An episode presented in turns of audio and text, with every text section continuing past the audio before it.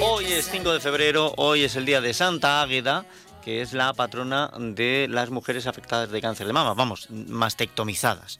Y precisamente ayer 4 era el Día Mundial contra el Cáncer. Y con estos mimbres, pues eh, nosotros queremos recordar ese día, nosotros queremos poner eh, el tono y hacer hincapié en que tenemos que seguir investigando, eh, luchando contra el cáncer y también tomando hábitos de vida saludables para prevenir la enfermedad. Déjenme porque voy a saludar al presidente de la agrupación de la Asociación Española contra el Cáncer aquí en Valdepeñas, don Victoriano González de la Leja. Bienvenido, ¿qué tal? ¿Cómo está? Hola, bienvenido, buenos días. Pues aquí estamos, pa- pasando la vida y que sea muchos muchos años, que es lo que hace falta. Yo digo, como siempre, yo me apunto, que, que me borren. Que me com- Sí, eso es lo bueno, sí, sí, sí. Aquí nos tenemos que apuntar todos, nos tenemos que apuntar todos y además todos los días. Em, este año me daba a mí un poquito de miedo que como ha caído el Día Mundial contra el Cáncer en domingo, pues pasase un poco más desapercibido. Pero bueno, ya están ustedes en la asociación precisamente para poner el foco en ello. Exactamente, es lo que pretendemos y, y de alguna manera que no se olvide que estemos todos, pues es en esa lucha, en esa lucha permanente contra el cáncer. Bien, una lucha que no podemos dejar y en la que la Asociación Española contra el Cáncer em, desarrolla toda su labor, precisamente para darle visibilidad. Me parece que mañana van a hacer ustedes lectura de un manifiesto delante de los medios de comunicación. Pues sí, exactamente. Como no pudimos el domingo, porque el domingo la, la mucha gente pues no trabaja, y bueno, pues nada, lo hacemos el, el, el martes, que los medios de comunicación estáis libres, un poquito más descargados, porque hoy hay pleno y estáis un poquito Sí. más liados. Bueno, pues nada, dije, vamos, leemos el manifiesto en el que, bueno, lo que queremos manifestar es que varias, varias cuestiones que son importantes. Entre ellas, pues cada vez hay más personas afectadas por cáncer y, bueno, pues a este ritmo estamos calculando desde, el- desde la Asociación Española contra el Cáncer que para el 2030 uno de cada dos hombres y, y uno de cada tres mujeres eh, van a tener cáncer y o, o lo van a en, en distintos, en distintas facetas, en distintos apellidos, porque Sí. el cáncer tiene muchos apellidos alrededor de 300.000 personas o más van a tener cáncer. Y claro, ¿eso qué significa? Pues que hay que preocuparnos mucho, pues que porque está afectando no solamente a la supervivencia, que es curioso porque cada vez hay más cánceres, ahí hay muchos tratamientos y, y hay la medicina está haciendo cada vez más más milagros entre comillas, por- pero en cambio la supervivencia ha bajado a escaso el 50% de, de, de los tipos de cáncer y en algunos casos aún menor, lo cual que hace que la lucha que tenemos que hay que aumentarla, hay que pelear, hay que porque está perjudicando hasta en el hasta en el tema del trabajo, porque aquello de que tengas un cáncer parece que te limita la posibilidad de acceder a un puesto de trabajo y eso eso de alguna manera pues hay que combatirlo y hay que lucharlo y en fin hay que pelearlo. Sí, sí, sin lugar a dudas tenemos que, que alzar la voz en ese sentido.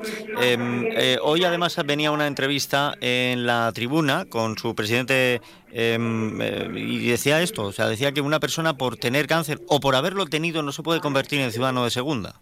Exactamente, eso es imposible, no puede ser. Ese, eso hay que abordarlo de alguna manera y hay que convencerse de que una persona tratando el cáncer y llevándolo bien, pues es un perfecto trabajador o trabajadora y no hay ningún problema. No es, no es justo que por el hecho de tener la enfermedad se la pueda marginar en, en ningún aspecto y menos y todavía menos en el de trabajo.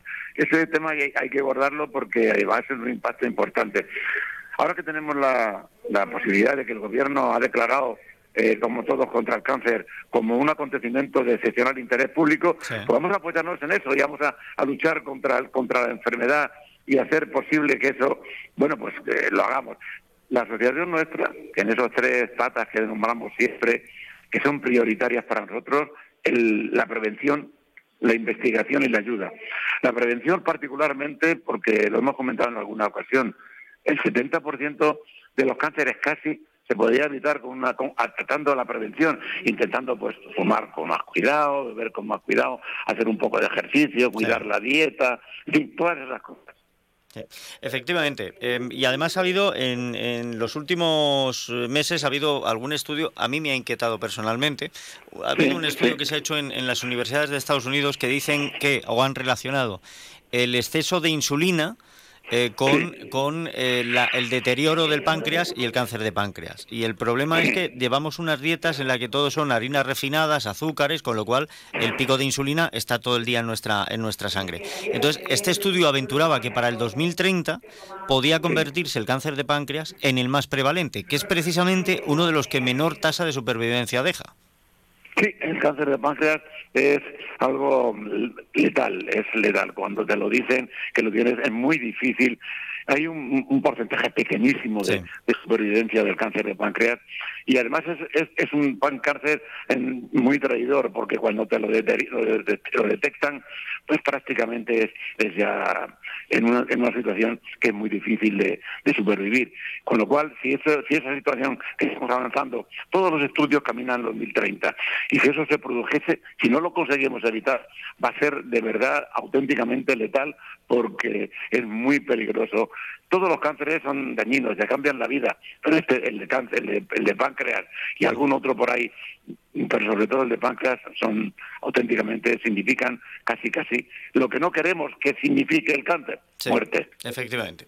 Bueno, pues en nuestras manos está em, el prevenir, el evitar, con unos hábitos de vida saludables, con una alimentación correcta pero también está en nuestra mano el echar, eh, pues eso, toda la ayuda, toda la carne al asador, eh, aportar siempre que podamos para que la Asociación Española contra el Cáncer pues siga potenciando la investigación y el avance en los tratamientos. Y, llegaremos un día también, lo mismo que estamos poniendo la frontera del 2030 eh, con esas cifras pavorosas, pues llegará también un día en el que si seguimos remando en la misma dirección, el cáncer sea una cosa que se cure completamente, cualquiera de los tipos pero tenemos que seguir trabajando. Sí, sí. algo, algo que se pueda...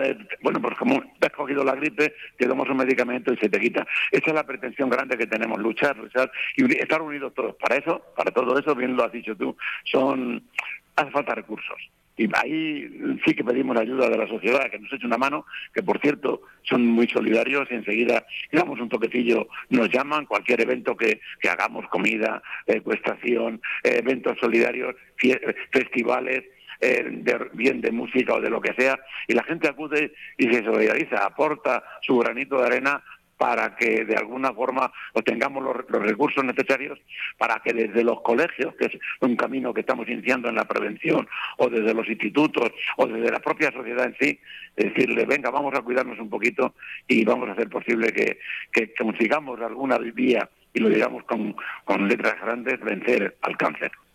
Pues vamos a ver si lo conseguimos. Pero de momento lo que hay que hacer es mantenerse en la lucha. La Asociación Española contra el Cáncer lo hace cada día y, bueno, pues en el día de ayer, aunque fuera domingo, Día Mundial contra el Cáncer, más aún. Y nosotros hemos querido tener este ratito también en antena para recordárselo a la gente. Eh, Victoriano, mañana estaremos también muy pendientes de ese manifiesto que vais a leer.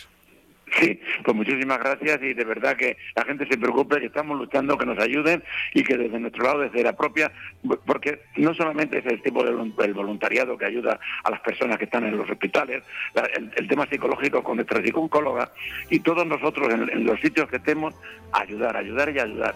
Y en esa ayuda pues necesitamos a todo el mundo. Pues es fundamental. Vamos a ver si entre todos lo conseguimos. Un abrazo, Victoriano. Un abrazo muy fuerte y muchísimas gracias. Más de uno Valdepeñas, Emilio Hidalgo, Onda Cero.